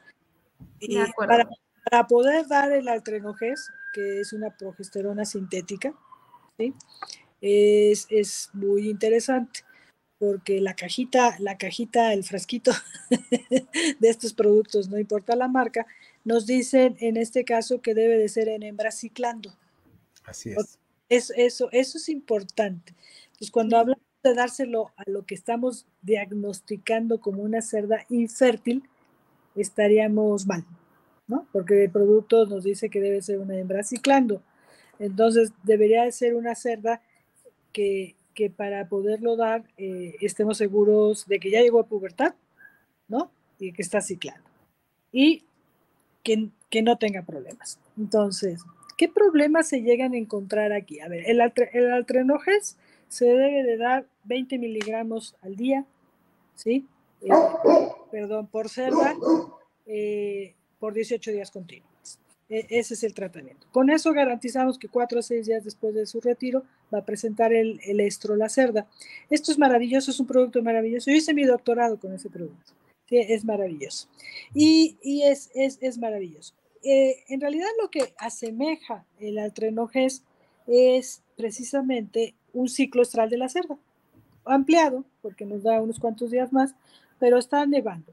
Hablaba yo hace rato de altas productoras y bajas productoras de, de progesterona en nuestras cerdas tan magras que tenemos ahora. Lo que hace el, el es llevarnos a todos al pico máximo, al pico máximo de, de progesterona, y entonces bloquea la actividad eh, ovárica y las va llevando a todas. En un lote yo pensaría dos escenarios iniciales. Un lote que, de hembras que sabemos exactamente en qué fase del ciclo estral estarían porque las acabo de comprar, todas las detecté en estro, lo anoté perfectamente y entonces yo puedo aplicar mi producto con bastante confianza. En un lote donde no sabemos dónde están estas cerditas y no por fuerzas de infertilidad, pero simplemente es un lote deslotificado, este, pues yo podría pensar en gonadotropinas, ¿no? y poderle dar gonadotropinas. A ver, si yo pienso en gonadotropinas, no en altrenoges, las gonadotropinas tienen dos días de acción nada más en una cerda. ¿Sí? Porque una cerda normal, porque yo no, yo no sé en qué fase es el ciclo estral, sus primeros 16 días del ciclo estral están dominados por la progesterona. No hay receptores para las gonadotropinas. ¿sí? Y entonces yo aplico el producto y tire mi dinero, ¿ok? En la mayor parte de ellas. Si yo utilizo el trenoges, en realidad lo que llevo es a todas las cerdas, no sé dónde estás, no sé quién eres, no sé qué, y a todas las pongo y las estandarizo juntas iguales.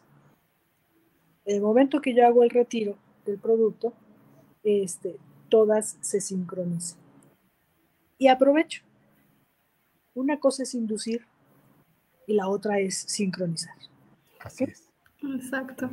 Una cosa es inducir y es yo le hago lo que quieran y la cerda presenta el estro y ya. Hoy, mañana, pasado, el próximo mes, cuando quieren, ¿sí? Pero yo no, eh, me equivoco, yo no puedo decir cuando quieren.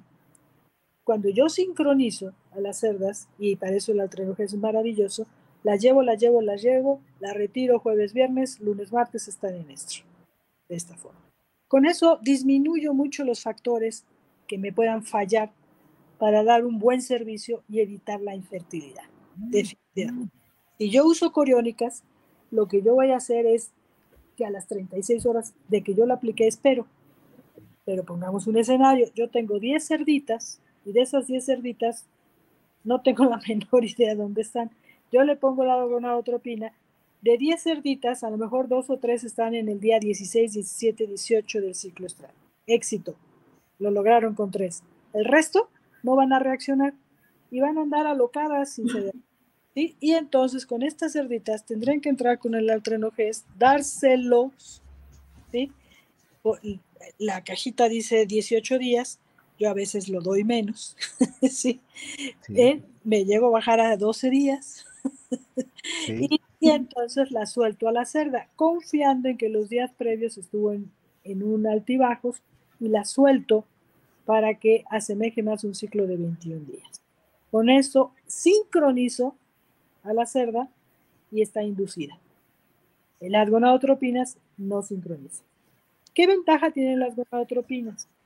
Cuando la cerda es baja productora de, de, progesterona, la cerda, por desgracia, sí tiene un problema, ¿sí? Eh, que también tenemos las mujeres, que es la predisposición a quistes ováricos. Los quistes ováricos en las cerdas son foliculares. La cerda sigue ciclando, pero la tasa de ovulación disminuye. Entonces son cerdas que empieza a disminuir el tamaño de la camada. No son luteales como en la vaca. ¿Ok? Y entonces las gonadotropinas, lo que hace, ¿por qué si funcionan las gonadotropinas a romper los quistes? Eh, porque son foliculares. Si fueran luteales no funcionaría. Esa es la Entonces, a veces cuando los ponemos, aumenta el tamaño de la camada en el siguiente estro. Yo lo reviento los, los quistes, la cerda presenta estro y lo recomendable sería entrar en un tratamiento con altrenogés para sincronizarlo. Entonces, cuando alguien les dice a ustedes que los hormonales no funcionan, es que no son antibióticos.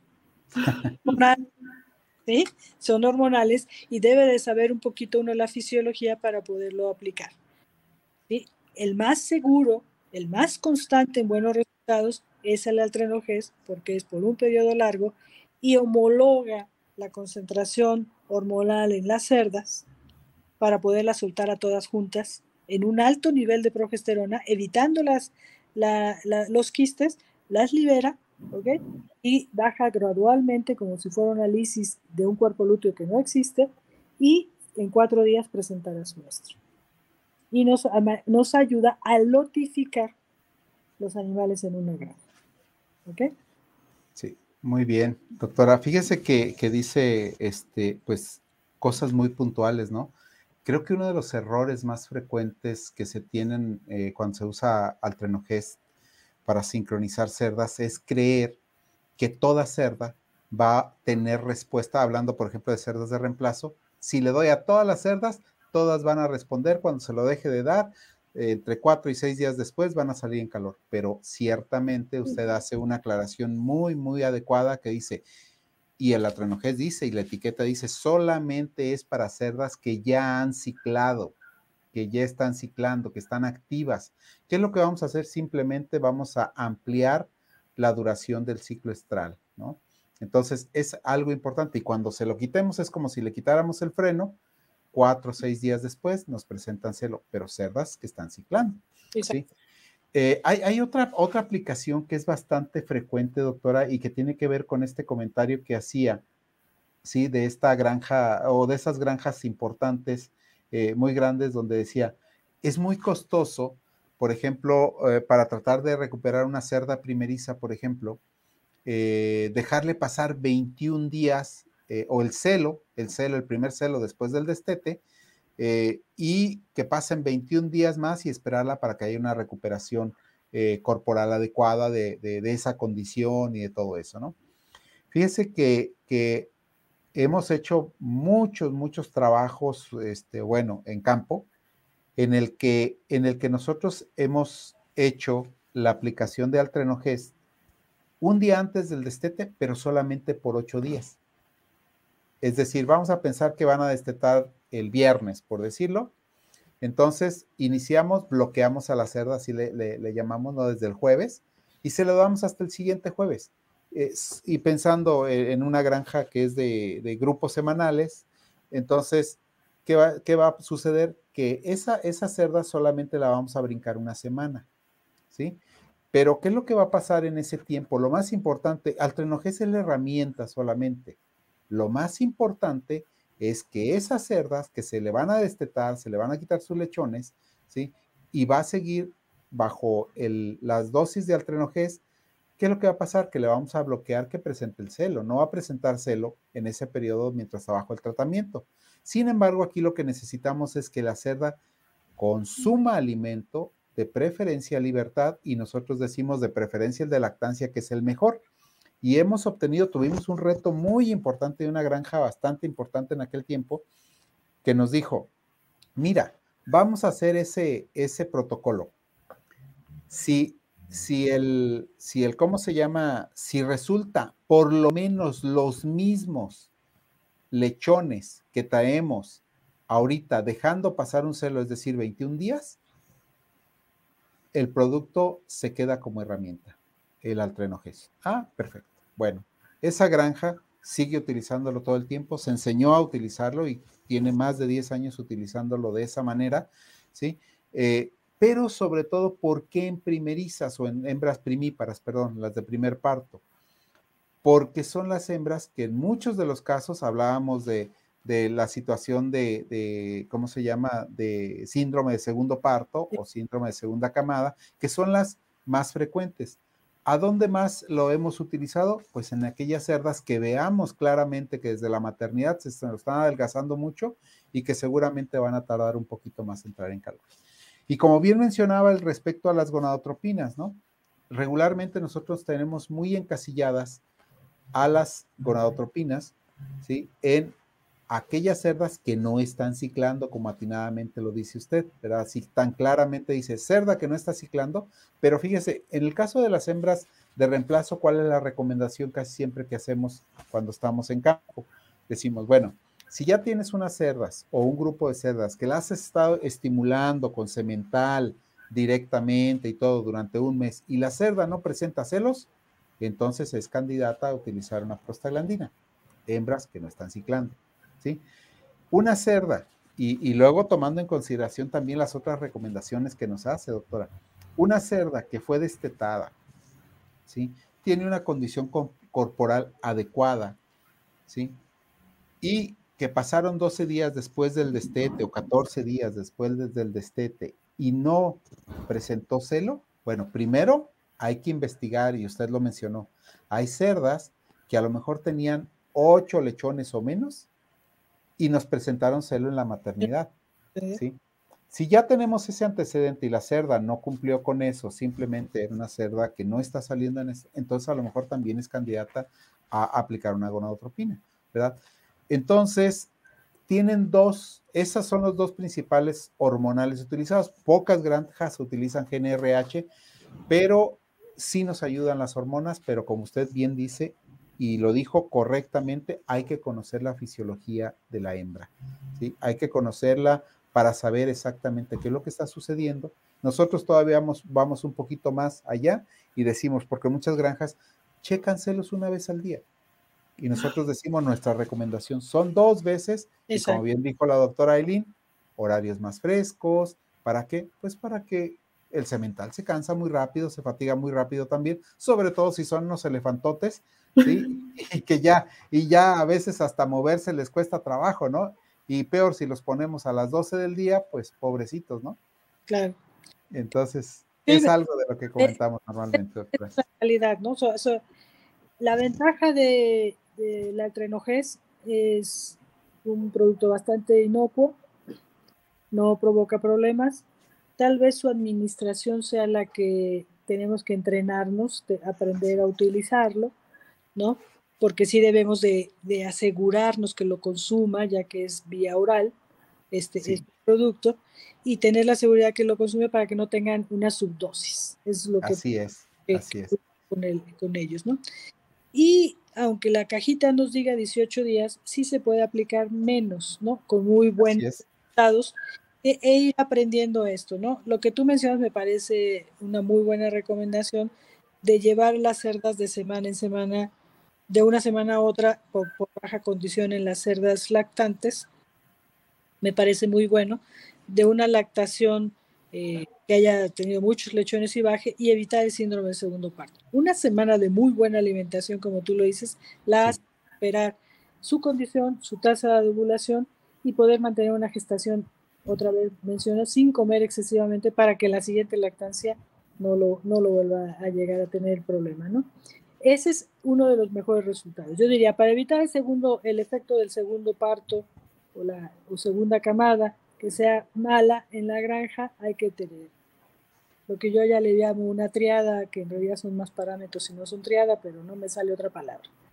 Manejar una buena selección de la hembra primeriza, que sí tenga el peso de 130 a 150 kilos para darle su servicio, garantizar que la, esa cerda llegue al parto en más cuando tenga una edad superior a los 300 días, pero que haya iniciado con una grasa dorsal mínima de 14 para arriba.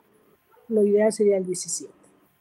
Dejarla, dejarla que tenga su lactancia, verifique de su parto, su gestación, su parto, llega a su lactancia y verificar ahí su condición. Si tiene una condición que nos empiece, no que nos preocupe, que nos empiece a preocupar, efectivamente detenerla.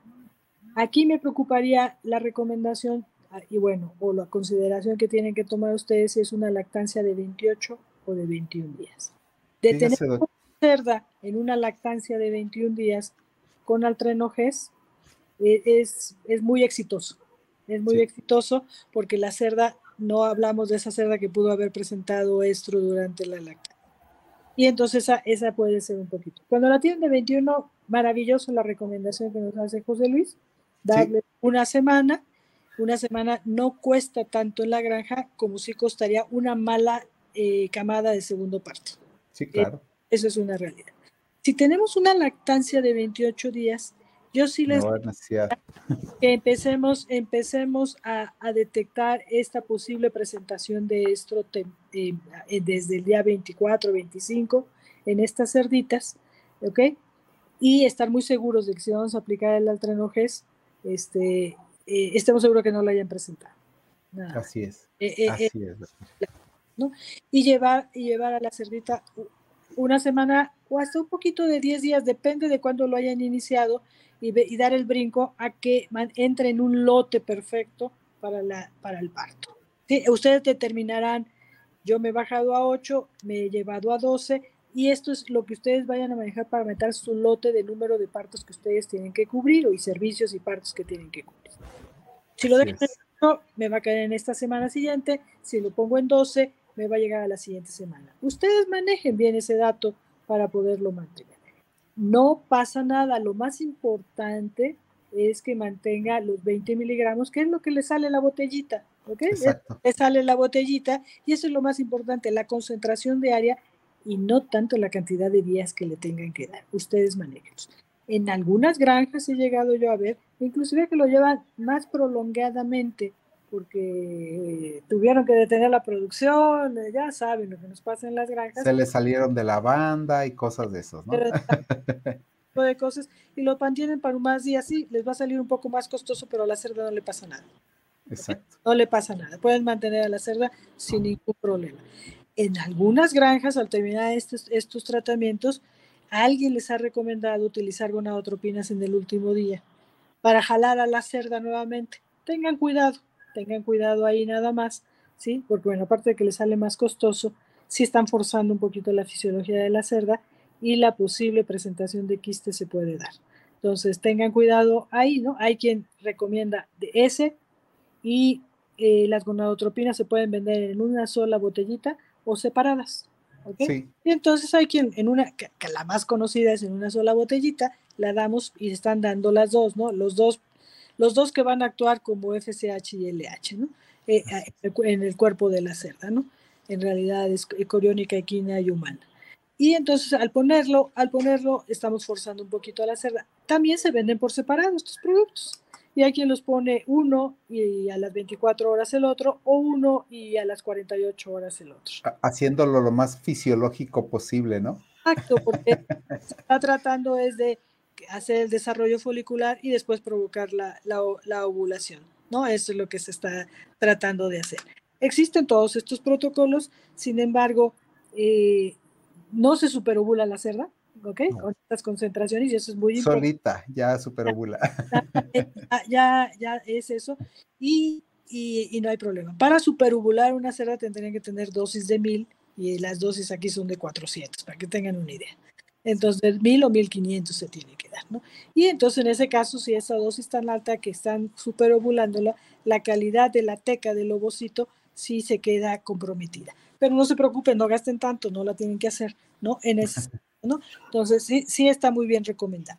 Otro tipo de cerda que se le ha llegado a dar al trenojes es esta que decíamos nosotros. Estas son cerdas bien, diría yo. Es la cerda que no tuvo la lactancia que platicábamos hace ratito. La de PET, que, padeció PET, por ejemplo, ¿no? Se le acabó su camada o tenía mala lactancia, tenía galactia, mencionaron ustedes eh, en esto. Y entonces, ¿cómo la asemejo? Porque no tiene la involución uterina y también se les puede recomendar un, proyecto, un, un protocolo de este tipo a la cerda para dejarla pasar lo más parecido a una lactancia Nada más hay que cuidar que si haya sacado los loquios, ¿sí? Ha habido tratamientos muy complicados que digan, estén, estén aplicando oxitocina a las cerdas inyectadas para que se mantengan las, las contracciones uterinas. No funciona porque es de muy rápido acción esto y entonces eso no funciona y están inyectando a las cerdas, es muy complicado, pero sí dejarla eh, sin ver descargas negativas, este, que la cerda pase una lactancia y no presente el estro, o estar consciente que lo va a presentar luego, luego y se la van a dejar pasar hasta pero puede estar deslotificada, que yo les decía, muy importante sus granjas es que estén sincronizadas y, e inducidas, no nada más inducidas o deslotificadas. Sí, así es. Muy bueno, bien. Pues, Creo que tenemos algunas preguntas, ¿no? Nada más contestamos y vamos cerrando, ¿no? claro que sí. Erika, por favor, ¿sí, tenemos preguntas? Permítame que Sí, Martín Nava pregunta, ¿qué tanto afecta la infertilidad en las cerdas nodrizas? Bueno, hay que pensar que una cerda nodriza... Este... ¿Alguien que quiera responder? Sí, ya está respondiendo la doctora. Una cerda nodriza ya tiene una, una, función específica, ¿no?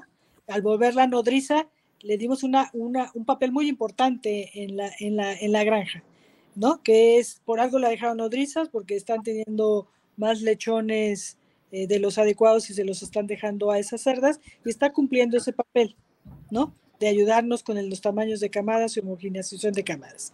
E, ese papel ya es muy importante en la granja, ¿ok? Y en este caso, una nodriza normalmente se escoge por la cantidad de lechones que tenía o la cantidad de leche que está produciendo y la están utilizando de, esa forma.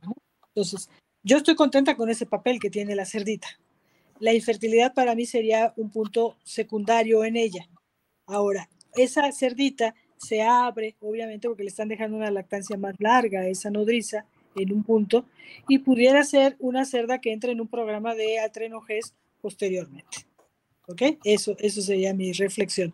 Pero la función que está dando como nodriza ya le hizo un ciclo más largo, ¿ok?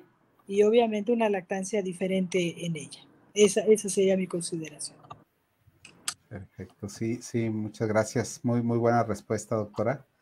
Pedro Miguel Castro pregunta, en estos tiempos, ¿a partir de cuántos, cuántas vientres es rentable en México, tomando en cuenta todos los factores que menciona? esa, pregunta es de los, diría en mi época de los ¿no? E, es, es, muy, es muy complicado de cada zona, de los, de los materiales que van a tener en tu granja, todas las el precio que vas a manejar y todo. Estamos en una situación muy complicada actualmente, ¿no? No hay un número mágico, obviamente. No por ser muy grande tienes que ser. Yo ahorita me estoy dedicando a lo que es alimentación sostenible y la sostenibilidad se maneja precisamente en economía social y medio ambiente, ¿no? Entonces, teniendo en ese punto una granja tan grande como chiquita puede ser. Ahorita se está considerando, según los expertos en los que estuvimos en el de Opormex hace una semana, que ahorita muchísimas granjas están perdiendo por producir un kilo de carne económicamente por el alto costo de, del alimento que se tiene actualmente, ¿no? Entonces no hay un número mágico. Obviamente es más costoso entre más chiquita es la granja por los lotes de, de, consumo que tienen ustedes, ¿no? Pero no hay un número mágico, ¿no? O sea, esa, es la realidad, ¿no? Ojalá te, te pudiera decir porque sí hubo en una época que decía, no, a partir de mil eh, tienes un punto de equilibrio a favor en ese sentido, ¿no? Pero ahorita hay granjas que conocemos de varias decenas de miles que no, que no, no están siendo eh, económicamente sostenibles porque en, este, en, e, en, lo que va del año ha subido, dependiendo de la zona del país, entre 80 y 120 pesos un bulto de alimento de 40 kilos.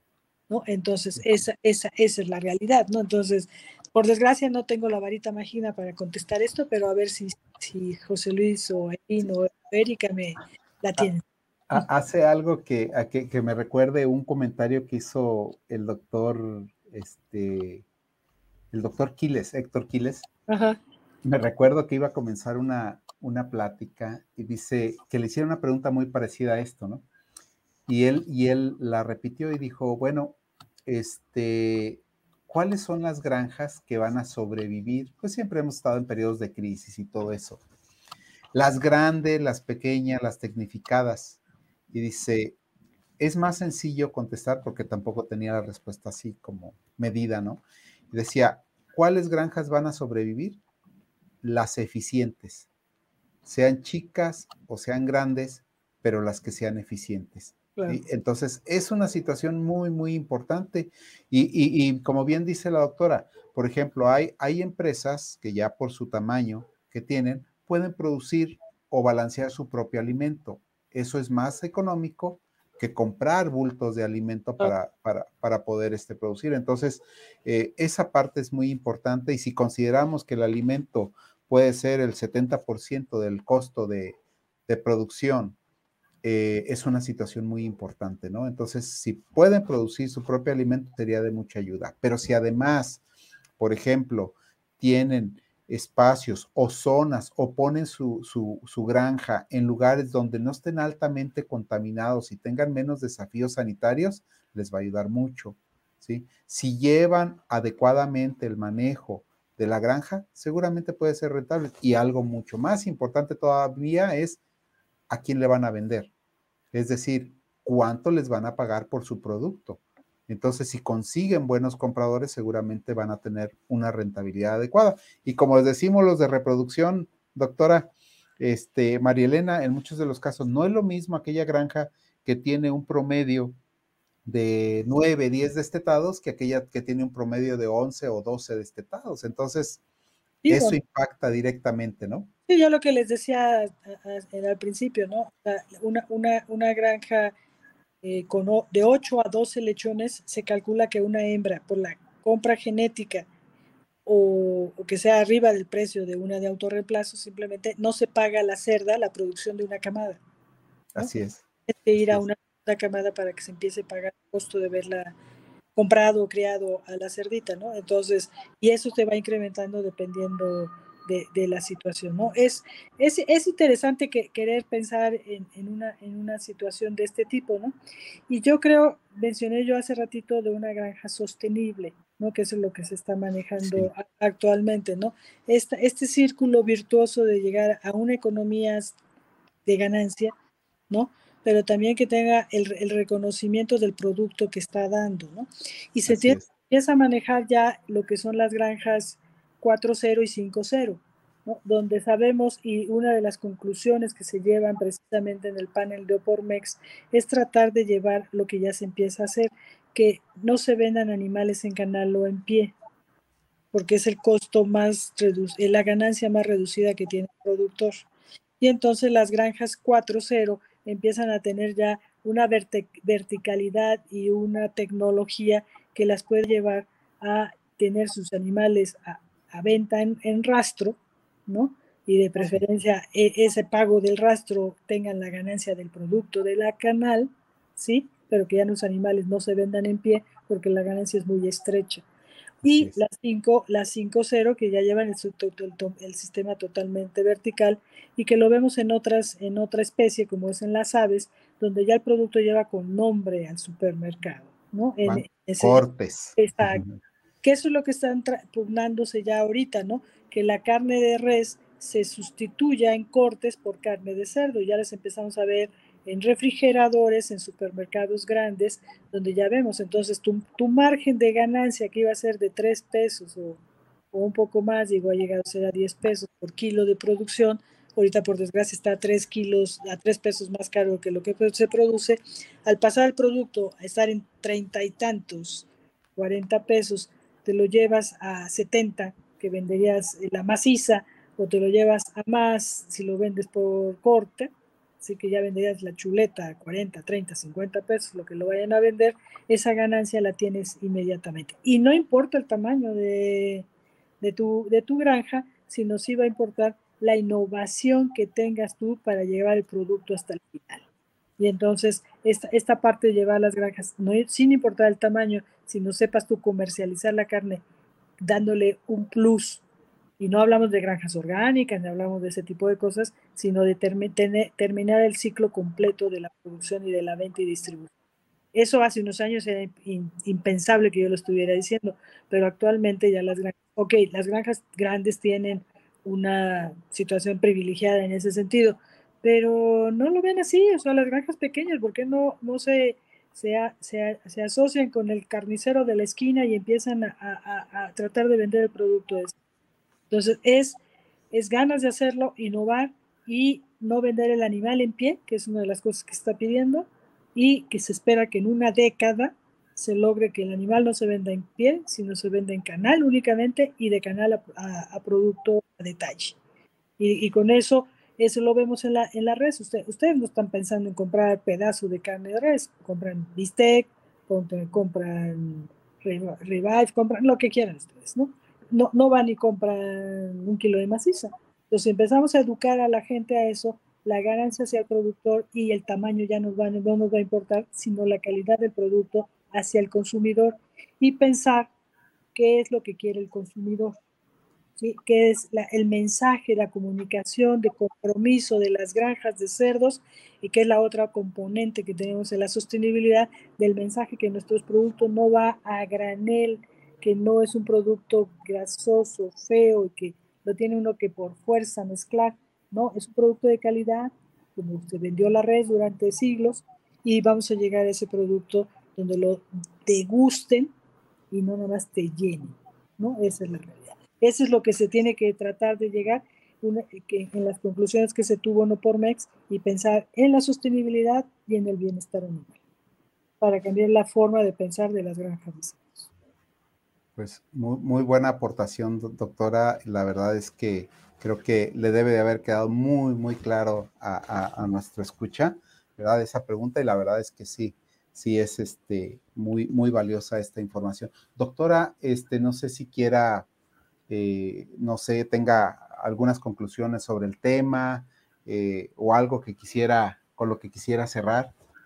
No, yo agradecerles que tomen un tema tan importante y tan correlacionado como lo, lo hicieron ustedes en el tema, de, de, tratar de relacionar, que es un hecho, lo que es el, el problema de falla reproductiva en la cerda manejado sobre de un parámetro conocido como es la infertilidad y lo tratamos de desglosar aquí, hacia un vertiente de algo que ha estado sucediendo siempre, pero cada vez lo veo más grave, que es la temperatura que tenemos. ¿no? Es un hecho el cambio climático que tenemos ahorita, es, es una desgracia que ya hemos llegado ya no a unos cuantos días o a unas zonas del país en una temperatura extrema, sino ya todo el país y está padeciendo esta situación y se va a ir agravando si no aprendemos a manejar a la cerda precisamente para hacerla más continuamente productiva.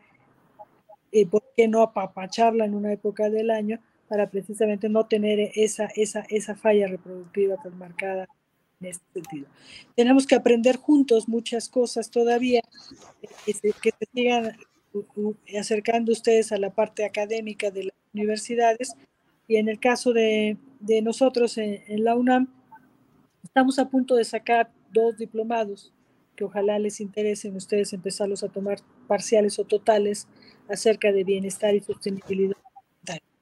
¿no? Y es importante porque estos temas se van a tratar definitivamente y lo que viene en las granjas, ¿no? los sistemas de producción que, que vamos a tener que ir manejando para poder dar un mensaje a la sociedad del compromiso que se tiene que tener con nosotros como eh, como encargados de granja, no importa si somos médicos veterinarios, o zootecnistas, eh, en el efecto diario de, hacia los animales.